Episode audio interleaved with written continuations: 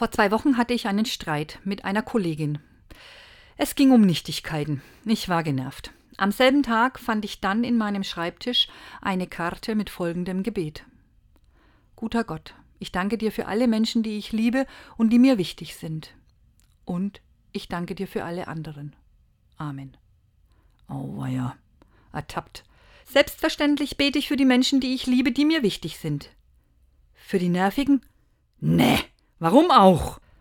Aber ich stelle fest, ja, auch die Menschen, die mir auf die Nerven gehen, mit denen ich Streit habe, auch sie sind von Gott geliebt. Es lohnt sich also, den Streit mit meiner Kollegin ins Gebet einzuschließen, sie mit aufzunehmen.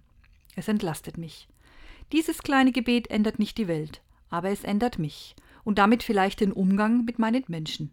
Nicht immer, aber immer wieder.